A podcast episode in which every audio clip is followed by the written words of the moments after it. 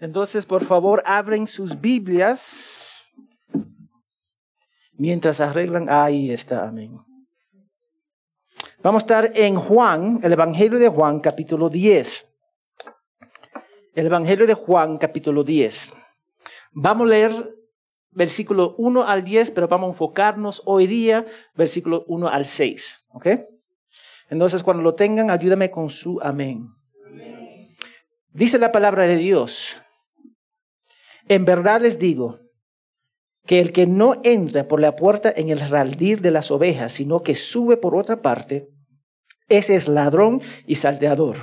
Pero el que entra por la puerta es el pastor de las ovejas. A éste le abre el portero y las ovejas oyen su voz, llaman a sus ovejas por nombre y las conduce afuera. Cuando saca todo las suyas, va delante de ellas y las ovejas lo siguen porque conocen su voz, pero a un desconocido no seguirán, sino que huirán de él porque no conocen la voz de los extraños. Jesús le habló por medio de esta comparación, pero ellos no entendieron que era lo que les decía. Entonces Jesús les dijo de nuevo, en verdad les digo, no, yo soy la puerta de las ovejas. Todos los que vinieron antes de mí son ladrones y salteadores, pero las ovejas no le hicieron caso. Yo soy la puerta, si alguno entra por mí será salvo, y entrará y saldrá y hallará pasto. El ladrón solo viene para robar, matar y destruir. Yo he venido para que tenga vida y para que tenga en abundancia. Esa es la palabra de Dios. Vamos a orar. Señor, gracias. Gracias por tu palabra y gracias por tu fidelidad. Yo sé que tú puedes obrar en las personas. Alimenta a las ovejas, Señor, para que puedan crecer en madurez. Y las personas que duden de su salvación, que puedan encontrar a Jesucristo, su Salvador, a través de tu palabra. Nosotros confiamos en el Espíritu Santo Gracias, Padre. En el nombre de Jesús. Amén y amén. Ahora, nos vamos a acercar al capítulo 10 sobre la idea del buen pastor. Y vamos a verlo en varias prédicas. No debemos olvidar el contexto en cual el apóstol Juan dispuso esta carta. El trasfondo era el ciego sanado que fue excomulgado del templo de adoración en una sociedad religiosa. Los mismos pastores que debían guiarle hacia Dios y abrazar al Mesías prometido, le condenaron por confiar en Dios y confiar en el Mesías prometido. Porque ellos no creían en Mesías, entonces todo pueblo de Israel tenía que seguir su, su forma de pensar. Entonces ellos estaban mal. Ahora, nosotros vemos que los pastores, bueno, los fariseos en este caso, era un desastre. Ezequiel 34.2 habla de los pastores, no tiene que ir, anótalo. Ezequiel 34, versículo 2, habla de los pastores malvados. Mira lo que dice.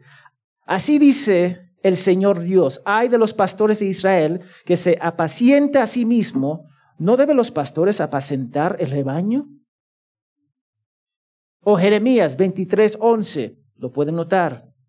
Porque tanto el profeta como el sacerdote están corrompidos. Aún en mi casa han hallado su maldad, declara el Señor. Israel ha estado luchando en la área de liderazgo desde la caída de Adán y Eva. Ahora, eso no significa que todos los líderes fueron hombres malvados. Pero incluso esos hombres como David que buscaba el corazón de, Dios fracasaron tremendamente. Los fariseos fallaron en pastorear la vida del ciego. Así que donde ellos fallaron, Jesús tuvo éxito. Entonces Jesús, debajo de este contexto, Jesús habla y preparó el camino para que se presenta que Él mismo se presenta como el buen pastor. Entonces ya tenemos el, contexto, porque muchas veces leemos el, capítulo 9, ahí terminamos, y después empezamos el capítulo 10 como algo separado. No está separado. Entonces, para en comprender mejor este texto del buen pastor, debemos entender la cultura judía con respecto a ovejas y pastores. Una pequeña familia de campo solo tenía algunas ovejas. Y por la noche dejaban sus ovejas en un corral con un muro, algunos tenían un metro o dos metros. A veces la comunidad, una comunidad, tenía un corral comunitario y entraba todas las ovejas en ese local y había una persona encargado para vigilar las ovejas. Entonces, los vecinos juntaban a sus ovejas y buscaba un pastor, un hijo o dos hijas para pastorear a las ovejas durante el día. Si no había alguien disponible, contrataban a un solo pastor para varias casas. Cada mañana el pastor iba de casa a casa o recogía las ovejas en el corral comunitario para llevarlo a los pastos. Y los pastores entraban del corral y había un portero. Alguien estaba encargado para vigilar. Como nosotros no vemos muchos edificios acá, tiene un, um, ¿cómo se dice? Watchman. Seguridad, ¿sí o no? ¿Para qué? Para proteger el edificio. En ese entonces tenía alguien para vigilar las ovejas. Entonces el pastor entraba en la mañana y recogía todas las ovejas y las llevaba para comer. Y durante la época de Jesús, bajo el dominio romano, los pastores eran considerados de clase baja. Como nosotros pensamos de los hermanos, nuestros hermanos del campo. A veces es positivo, a veces negativo. ¿Cómo piensan los de Lima, los de Cusco? Siempre hay una comparación. Entonces, en ese entonces, los pastores tenían baja vista socialmente. Ahora, los pastores de Israel echaron al ciego, una oveja de Dios. Lo echaron porque depositó su confianza en el pastor, en el pastor, el gran pastor Jesucristo. Hoy vamos a examinar una vez más el versículo 1 al 6 para entender lo que está pasando en esta parábola del buen pastor. Entonces, el primer punto en cual yo quiero destacar es que los fariseos son ladrones y salteadores. Los fariseos son ladrones y salteadores. Con los fariseos todavía escuchando y el ciego todavía presente, Jesús dice, en verdad les digo que el que no entra por la puerta, en el redil de las ovejas, sino que sube por otra parte, ese es ladrón y salteador. Primero debemos reconocer lo que está pasando acá. Reconocer que Dios está traspasando la responsabilidad como pastor de Israel a Jesucristo. ¿Qué dice Salmo 23.1? El Señor, Jehová es mi pastor nada me faltará. Ahora Jesús se aplica a sí mismo la responsabilidad de pastor del pueblo de Dios. No pierden ese punto. Hay una transferencia de Dios a su Hijo. Ahora, según el versículo, las personas que intentaban entrar en el radir escalando el muro eran ladrones y saltadores. Ahora, un ladrón y un saltador según el contexto judío, eran dos cosas diferentes. Un ladrón intentara robar su casa, pero no quería que nada estuviera en la casa. Él vigilaba, ok, nadie, ellos están distraídos, voy a entrar. Un salteador usaba fuerza, dame lo que tú tienes. son dos cosas distintas. Y él dice que los fariseos son ambos. Ellos quieren robar sin darte cuenta y también le amenazan. Normalmente un salteador se encuentra en la calle, ¿sí o no? Yo me recuerdo, la iglesia estaba en Guayurupata y una mujer estaba caminando y estaba gritando socorro, socorro, porque alguien le asaltó su cartera y se fue corriendo. Eso es distinto.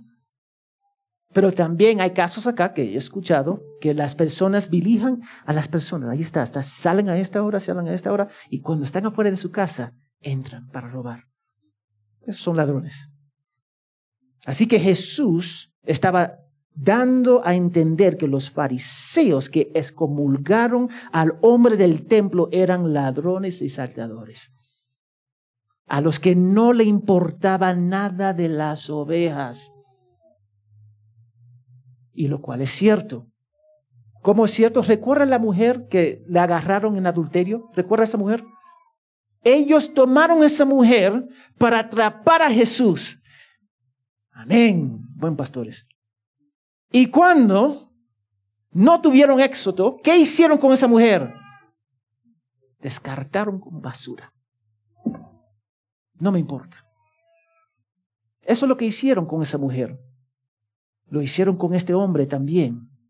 Entonces Jesús se refiere a los fariseos y a los líderes religiosos como ladrones de las ovejas de Dios. Eran falsos pastores intentaban entrar en el radil de las ovejas porque sabían que iban a ser rechazados por los porteros, los que cuidaban la entrada.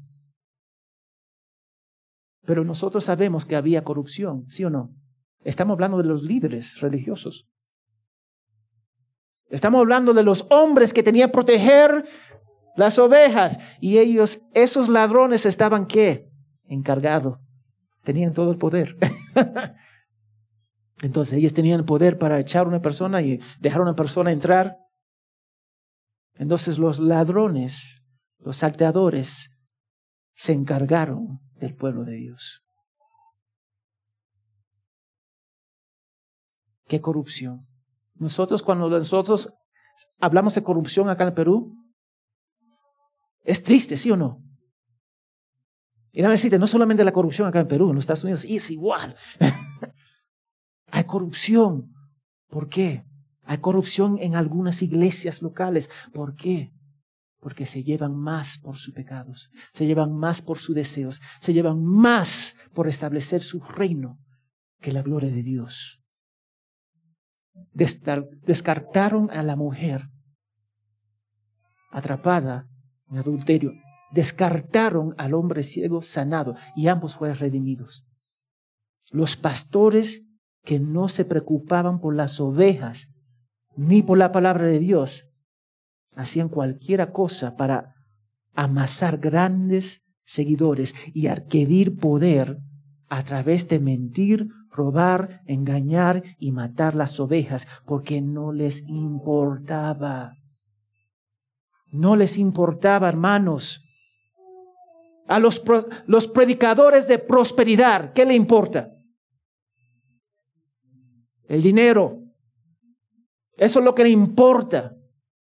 Ellos quieren acumular más personas en la iglesia, llenarlo de miles de personas para que esas personas puedan ofrendar. Y con esa ofrenda va a comprar carros, casas, terrenos y vivir como reyes. Y para conseguir y lograr las personas, van a negar la palabra de Dios. Y para que las personas se sientan bien, se sientan bien en esa iglesia, entre comillas, para que ellos puedan manipular, que ellos den. Así lo hacen, ¿sí o no? A los líderes de las sectas solo le importa las personas que le siguen ciegamente para satisfacer sus malvados deseos. Las sectas, muchos de ellos, los líderes, caen en todo tipo de fornicación, adulterio, tomo la esposa, la hija de un hombre casado, es un desastre. Solo le importa lo que ellos desean. Y cuando una persona sale de la línea, uff, me siento mal por esa persona. Así son. Las falsas religiones como los mormones o la Madre Dios. Solo le importa la falsa narrativa y la revelación especial de sus profetas. No, tú tienes que seguir los profetas. Hoy en día luchamos con falsos pastores que quieren empujar su propia agenda religiosa en vez de glorificar a Dios. Hay pastores que están interesados solo en su propia gloria y comodidad. Un teólogo lo dijo así, las personas no autorizadas entran y brutalizan a las ovejas. Lo brutalizan. Y muchas de esas ovejas se acostumbran a ese tipo de acto, ese tipo de comportamiento. Porque pasaron por iglesia tras iglesia tras iglesia con la misma tontería. Disculpa. Y se acostumbran. Y cuando llega a una iglesia saludable, le cuesta. Pero tenemos una garantía que las ovejas de Jesús va a escuchar su voz. Entonces, ¿qué me lleva al siguiente punto? El pastor, el gran pastor. De dos a cuatro. Jesús dijo en versículo 2, pero el que entra por la puerta o el portero es el pastor de las ovejas. El portero era designado para vigilar en la noche y conocía al pastor y les abría la puerta. El pastor estaba con las ovejas durante todo el día y por la noche le dejaba las ovejas en su coral bajo la vigilancia del portero. Los líderes religiosos de Israel eran ladrones. Ahora vamos a ver Ezequiel 34 para tener un contexto más profundo de un, mal, un pastor malvado. Ezequiel 34, 2 al 6. Cuando lo tengan, por favor, está en el Antiguo Testamento, ojo. es un poquito más difícil. Ezequiel 34, 2 a 6. Amén. Dice la palabra de Dios. Esto dice, Señor, hay de los pastores de Israel que cuidan a sí mismo lo que deben cuidar los pastores del rebaño. Ustedes se beben la leche, se hacen vestido con la lana y matan las ovejas más gordas pero no cuidan el rebaño. Yo lo estoy leyendo en Dios habla hoy porque es un poquito más sencillo para entender. Ustedes no ayudan a las ovejas débiles, ni curan a las enfermas, ni vendan a las que tienen alguna pata rota, ni hacen volver a las que se extravían, ni buscan a las que se pierden, sino que las tratan con dureza y crueldad. Mis ovejas se quedaron sin pastor y se dispersaron. Las fieras salvajes se la comieron. Se dispersaron por todos los montes, montes, disculpa, y cerros altos. Se extraviaron por toda la tierra y no hubo nadie que se preocupaba por ellas. Fuera y fuera a buscarlas. Qué interesante. Hermanos, eso describe muchos pastores hoy día. No todos, lo sé claro, hay algunos hombres que aman al Señor, que son fieles a la palabra a pesar de hombres que quieren glorificar a Dios. Yo justo estaba hablando con Ángel y él me estaba contando, me imagino que leyó cómo terminó Charles Spurgeon. Terminó mal. ¿En qué sentido? Él se mantuvo en la palabra, pero fue desechado por la comunidad. Su iglesia lo abandonó. Su familia lo abandonaron. Y cuando llegó su, su hermano mayormente. Fue triste para escuchar cómo terminó Spurgeon. Según la humanidad, pero fue gozoso porque cumplió la ley de Dios, cumplió la obediencia y la fidelidad a Cristo. Si pensamos en los hombres grandes en la historia, Muchos de ellos, según la, sociedad, terminaron horrible, pero terminaron bien según los ojos de Dios, porque se mantuvieron fiel a la palabra. Entonces, en comparación a los pastores inútiles, en versículo 1, Jesús se describe a sí mismo en el versículo 3 como el buen pastor y da algunas características clave de sus ovejas. Ok, cuando el portero abre la puerta del pastor, reconoce al pastor, las ovejas están listas para moverse al orden de su líder, al orden de su pastor. El pastor llama a sus ovejas como Jesús llamó al ciego a la salvación. Y este es el contexto y da la impresión de que Jesús sabía quién eran sus ovejas. Da esa impresión. El ciego no buscó a Dios. Él buscó a su oveja, aunque las ovejas no lo sabían. Mira lo que dice Juan 15, 6. Vamos a ver Juan 15, 6. Amén. Ustedes no me escogieron a mí, sino que yo los escogí a ustedes y lo designé para que vayan y den fruto y que su fruto permanezca, que para que todo lo que pidan al Padre en mi nombre se lo que conceda. Es Dios quien salva, es Dios quien busca. Vamos a tomarlo en nuestras vidas hoy día. Los que están casados o los que han sido casados. si el varón tiene interés una mujer, ¿qué hace el varón? ¿Qué hace el varón? Hay mujeres acá, yo sé que casadas. ¿Qué hace el varón? Busca, ¿sí o no? Busca. Y la mujer tiene que aceptar o qué? Rechazar. Ahora, vamos a aplicar eso. Dios busca sus ovejas. Amén. Él busca. Él transforma sus ovejas de corazón y sus ovejas lo siguen. La oveja no va a rechazar a Cristo y no va a rechazar a Dios. Yo quiero que ustedes entiendan eso. Efesios 1.4. Mira lo que dice. Efesios 1.4. Mira lo que dice la palabra de Dios. Porque Dios nos escogió en Cristo antes de la fundación del mundo para que fuéramos santos y sin mancha delante de Él, en amor. Eso es lo que Dios hizo. Dios nos escogió. Dios escogió a la mujer adulteria. Dios escogió al ciego y Dios escogió a tu persona y a mi persona. Él hizo eso antes de la fundación del mundo. No basado en lo que nosotros decimos, no. Basado en su amor por nosotros. Las ovejas conocen la voz de su pastor.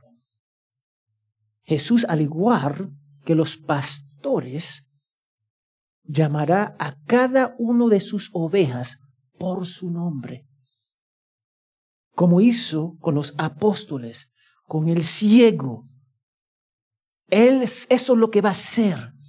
Cuando Él nos llame, vamos a escuchar porque Dios va a hacer una transformación en nuestro corazón para que nosotros podamos arrepentirnos y creer a través del poder del Espíritu Santo. Eso es lo que Dios hace. Jesús nos llama personalmente. Cada uno. Él va a llamar personalmente a cada persona y eso es precioso. No es forma general. Cuando Dios me salvó, Él dijo, Joe, mi hijo. Y yo asustado, pero me rendí porque hizo la obra acá. Cuando llamó a cada uno de ustedes, te llamó personalmente, pero también te llamó dentro de una familia de, ovejas que se someta a Él. Te llama personalmente, pero te llama dentro de una familia de ovejas que se sometan a Él. Y dame decirte algo, no existen ovejas que no forman parte de Redir. No existe. Al igual que no existe cristianos que no forman parte de una iglesia local. Es igual. Somos llamados por nombre pero pastoreados dentro de un cuerpo de otras ovejas.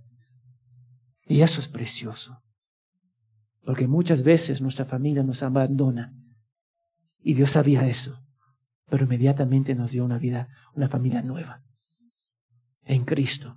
Una familia eterna. Nosotros tenemos la tendencia que para decir sangre es más pesado que agua. La familia es más importante que cualquier cosa. Y es cierto, pero bíblicamente es la familia de Dios. Esa es la sangre que nos une de Cristo que es eterno. Y nos olvidamos de esas cosas. El pastor nos salva. El gran pastor Jesucristo nos salva nuestra rebeldía. Nos salva dentro de una familia. Pero nos llama personalmente a cada uno de nosotros. Porque Él es el buen pastor. Él nos lleva como pastor. Y Él nos conduce como pastor a su persona y a su obra. Porque Él es nuestro buen pastor.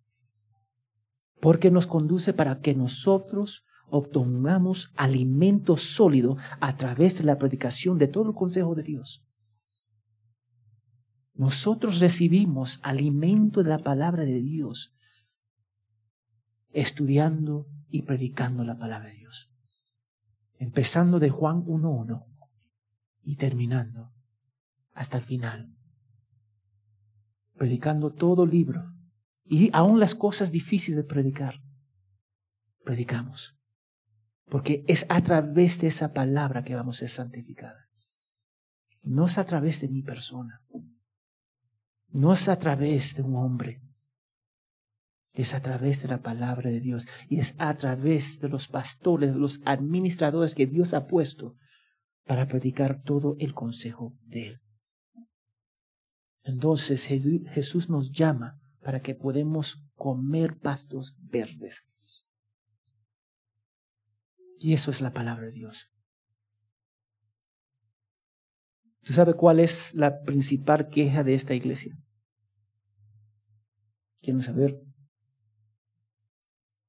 tratamos de imponer la cultura, nuestra cultura, a la iglesia, como si la cultura americana era mejor que la cultura peruana. Ninguno son buenos.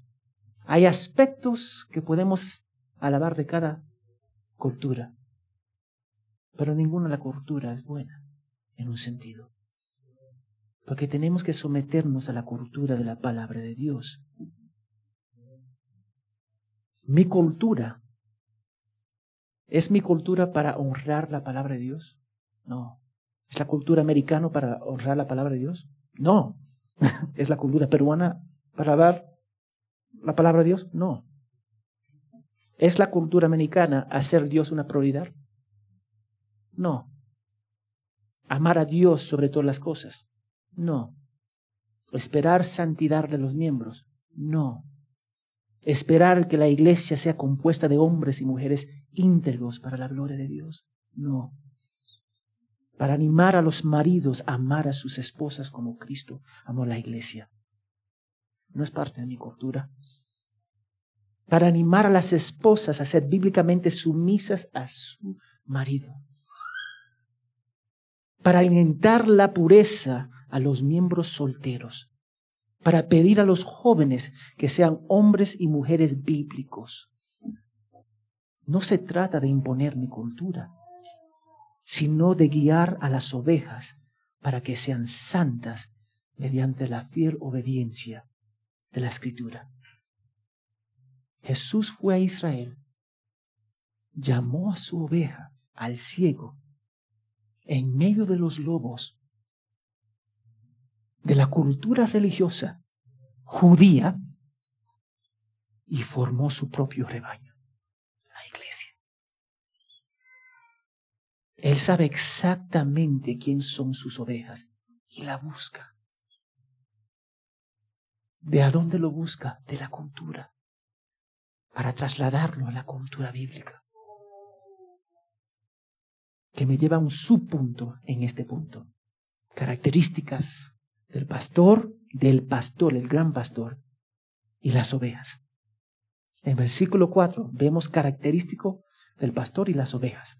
Después de llamar a sus ovejas, las conduce fuera. La imagen acá es del pastor caminando delante de sus ovejas y ellas siguiéndoles. Ahora, hay diferentes culturas sobre las ovejas. Hay algunas culturas que tienen un perro, pastor, que guía a las ovejas y el pastor se queda atrás y el perro, él habla con el perro más y el perro lo guía a donde él quiere. En esta cultura, el pastor sigue adelante de sus ovejas para explorar la zona y a ver si hay peligros. El pastor era la guía de lo que era bueno, malo y peligroso. Jesús hace lo mismo. Va a buscar a sus discípulos, a sus ovejas, en medio de una cultura hostil contra él y conduce a sus ovejas a ver de pastos de su palabra, su persona y su obra. Él les da el ejemplo a todos los pastores para el resto de la historia. Y las ovejas, nosotros sabemos que pueden ser tercas. Si ustedes han venido acá varias veces, hemos hablado de las ovejas. Pueden ser tercas. Ahora, yo soy oveja. Todos ustedes son ovejas. Todos nosotros somos ovejas, si somos en realidad discípulos. Pero las ovejas, aún en su terquera, tienen algo bien particular que pueden hacer. Pueden distinguir el tono, las inflexiones y los matices de la voz de su amo. Qué precioso es eso. Las verdaderas ovejas de Jesús conocen su voz.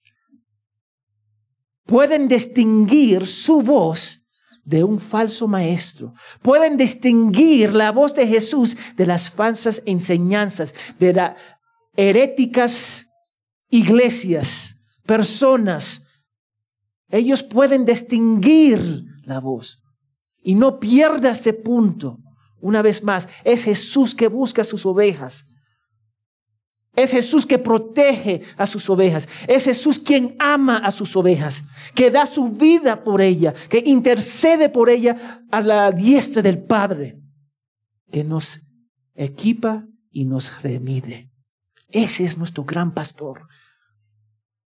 El pastor nos transforme e invierte en nosotros. ¿A través de qué? A través de esto acá Tú sabes lo que el enemigo hace. El enemigo es astuto. El enemigo saca esto de las iglesias. Están, mira, está lleno de, hay, iglesias que, que hay Biblias en cada banco, pero no predican el consejo. Si tú sacas esto de una iglesia, ¿tú sabes lo que va a pasar con las ovejas? Van a pasar hambre, un hambre profundo. Las ovejas conocen la voz de su pastor. El pastor invierte en las ovejas a través de su, su palabra en el poder del Espíritu Santo. La voz que escuchamos no es un sueño, hermanos. Dame decir esto ahora. La voz que escuchamos no es un sueño. Y déjame decirte, hay sueños en la Biblia, pero los sueños tienen que ser sometidos a la palabra de Dios. La, la voz de Dios no es visiones. Y también hay visiones en la palabra de Dios. Pero tenemos que someternos a la palabra. Se encuentra en las escrituras. La palabra de Dios que me lleva a otro punto, el verdadero oveja. En el versículo 5, Jesús dejó claro que sus ovejas no escucharán la voz de un extraño y huirán de ellos, porque no conocen la voz de los extraños, los pastores, los falsos maestros. Las verdaderas ovejas Rechazarán las falsas enseñanzas, los falsos maestros, las falsas iglesias, lo van a rechazar. Y eso no significa que no van a pecar, esas ovejas van a pecar, pero su deseo es escuchar la voz verdadera de Dios, superar su deseo de desobedecer, y lo pueden ser porque el Espíritu Santo mora dentro de ellos, y jamás van a abandonar la fe porque el pastor va a preservar a cada oveja, a cada oveja. Si una oveja abandona o niega a Cristo, eso significa que nunca fue una verdadera oveja. Primero de Juan 2.19, yo no lo digo, la palabra de Dios lo dice. Primero de Juan 2.19.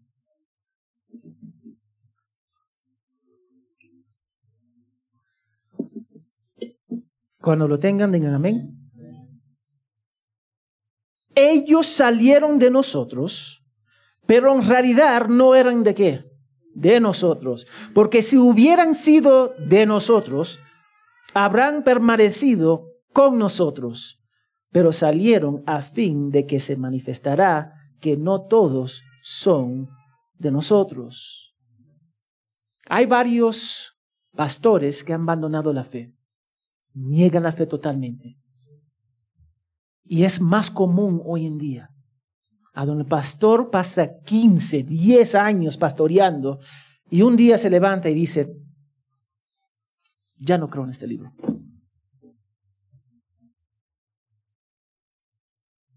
Y creen en Buda, en otras cosas, simplemente abandona a la iglesia simplemente abandona su profesión de fe.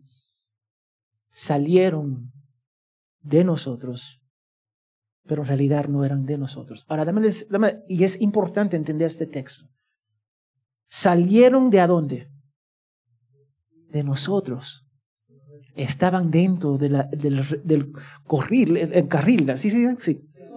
Sí, gracias. Corril. Estaban corral, gracias. Entonces estaban dentro del corral, ¿sí o no? Estaban parte del grupo.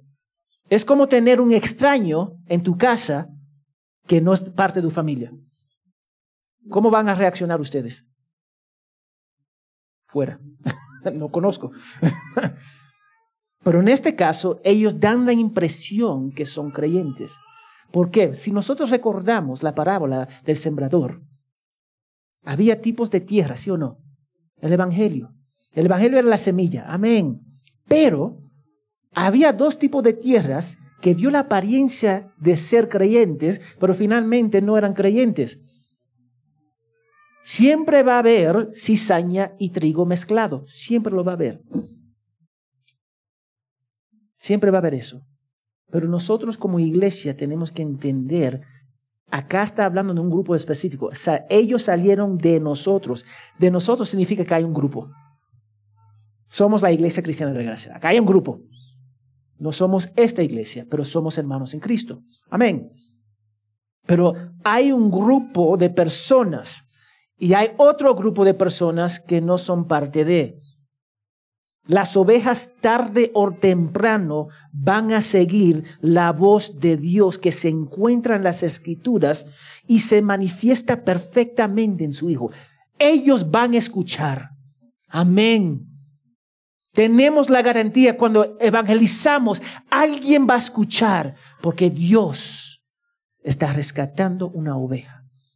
Cuando hablamos con cada persona sobre las cosas de, Cristo, familiares, compañeros de trabajo, qué sé yo, puede ser que está hablando con una oveja perdida, como era el ciego.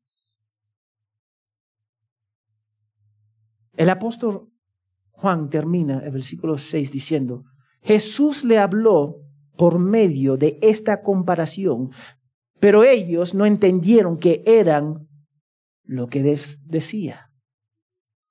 La frase esta comparación conlleva la idea de que algo está velado de ellos, de los fariseos. Como los corazones de los líderes religiosos estaban espiritualmente muertos, las palabras de Jesús eran totalmente misterioso. Ellos no entendían lo que estaba diciendo Jesús, aunque él estaba reprendiendo a los pastores. No eran pastores, a menos de las ovejas de Dios. Eran pastores de algo más, pero no eran pastores de las ovejas de Dios, porque no abrazaron el gran pastor. Ellos eran ladrones de esta palabra. Y Jesús es el gran pastor que abraza a sus ovejas que ellos rechazaron. Jesús abrazó las ovejas que el pueblo de Dios rechazó para entrarlos en el pueblo de Dios. Qué interesante es eso. Fue a buscar ovejas dentro del pueblo de Dios que fueron rechazados para traerlos en el pueblo de Dios. Porque ya los pastores estaban fallando. Ahora, nosotros tenemos que pensar, vamos a ver en estas siguientes semanas sobre el gran pastor que se llama Jesucristo. Pero hay algunas cosas que yo quiero destacar acá. Yo quiero preguntarles si estamos escuchando la voz de nuestro gran pastor, Jesucristo. Es Jesús tu pastor. Es Jesús tu pastor. El ciego marginado fue una oveja perdida, encontrada por Cristo. ¿Cómo sabemos que era oveja de Cristo? ¿Cómo sabemos? Se sometió, ¿sí o no? Se sometió al gran pastor. Lo dejó todo para ganarlo todo. Obedeció la voz del pastor. Te pregunto, ¿está dispuesto a escuchar la voz del pastor? ¿Está dispuesto a someterte a Cristo. Él te está llamando hoy día para arrepentirte de tus pecados ante Dios, ante Dios, y creer en Él como el único Salvador de nuestros pecados, como el único mediador entre Dios y el hombre. Él te está llamando hoy día, está dispuesto a escuchar. Yo te animo que escuche. Te animo que te rinda a Él. Y tú sabes lo que Jesús va a hacer si tú te sometas. Te va a abrazar. Te va a abrazar. Vaya conmigo a Mateo 11, por favor.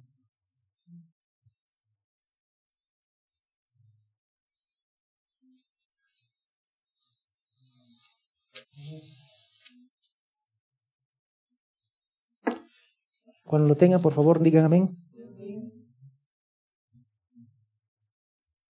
Jesús está hablando de 25 adelante. 25 adelante, capítulo 11 de Mateo. En aquel tiempo Jesús dijo, Te alabo, Padre Señor, el cielo, y la tierra, porque ocultaste estas cosas a sabios e inteligentes y las revelaste a los niños. Sí, Padre, porque así fue tu agrado. Todas las cosas me han sido entregadas por mi Padre, y nadie conoce al Hijo sino el Padre, y nadie conoce al Padre sino el Hijo, y aquel a quien el Hijo se lo quiere revelar. Ahora, déjame decirte algo acá. Mira cómo dice, mira lo que dice Jesús en versículo 28. Vengan a mí. Venga. No importa tu antecedente. No importa cómo tú eras. Venga a mí todos los que están cansados y cargados, y yo los haré descansar. Toma mi yogo sobre ustedes y aprendan de mí, que yo soy manso y humilde de corazón. Y mira lo que dice. Hallarán descanso para sus almas. Porque mi yugo es fácil y mi carga es ligera, porque Él hace el trabajo por nosotros. Ven, tiene toda la confianza de venir a Jesús. Él es nuestro gran pastor. Ahora, déjame, dar, decirte Estaba leyendo sobre, estudiando sobre este pasaje. Y vine a esta historia acá. Había una um, Segunda Guerra Mundial. La Segunda Guerra Mundial. Había un soldado que entró a Jerusalén y quería robar las ovejas. El hombre estaba durmiendo. El soldado vino, sacó todas las ovejas, subió el barranco y cuando el hombre se dio cuenta que algo estaba pasando, él salió. Él estaba al otro lado del barranco y las ovejas con el soldado. Y él estaba, voy a perder todo, a este soldado. Entonces él pensó, pensó, pensó, pensó, pensó, pensó, los llamó con la llamada que él llama a sus ovejas para reunir sus ovejas. Entonces, porque era un barranco largo, llamó la primera vez. Las ovejas se pararon. No hicieron nada, pero se pararon porque escucharon la voz. Escucharon los matices de la voz de algo distinto. Se pararon. Lo hizo otra vez, hizo su llamado. Y las ovejas en marcha corrieron bajo el barranco y a su amo. El pastor no podía contra un soldado con alma, un soldado equipado. Entonces él se quedó en el otro lado del barranco y llamó, y las ovejas corrieron. Y él tomó sus ovejas y corrió, porque él no iba, no iba contra un soldado con alma.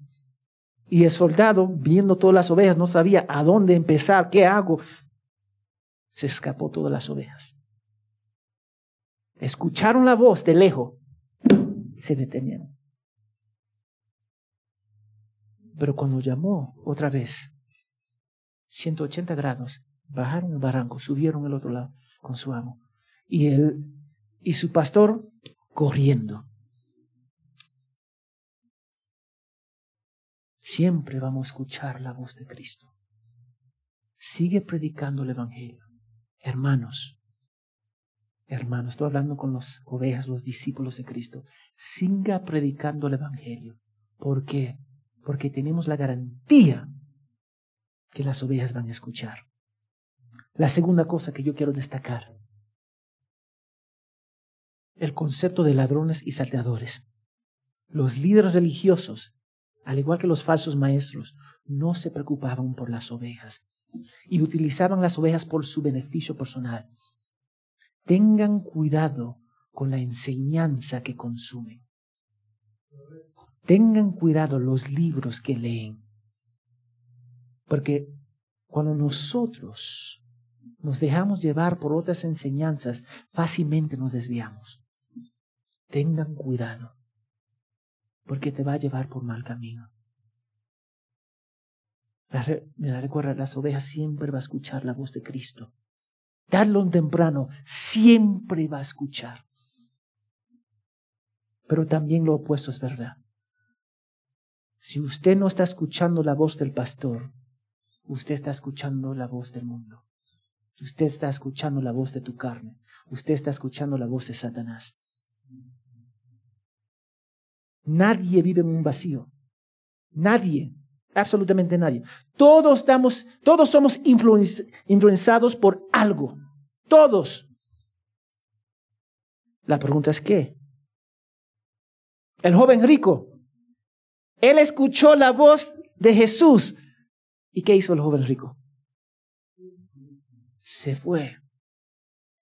¿Por qué? Porque no se quería someter al pastor. Él quería someterse a las riquezas del mundo.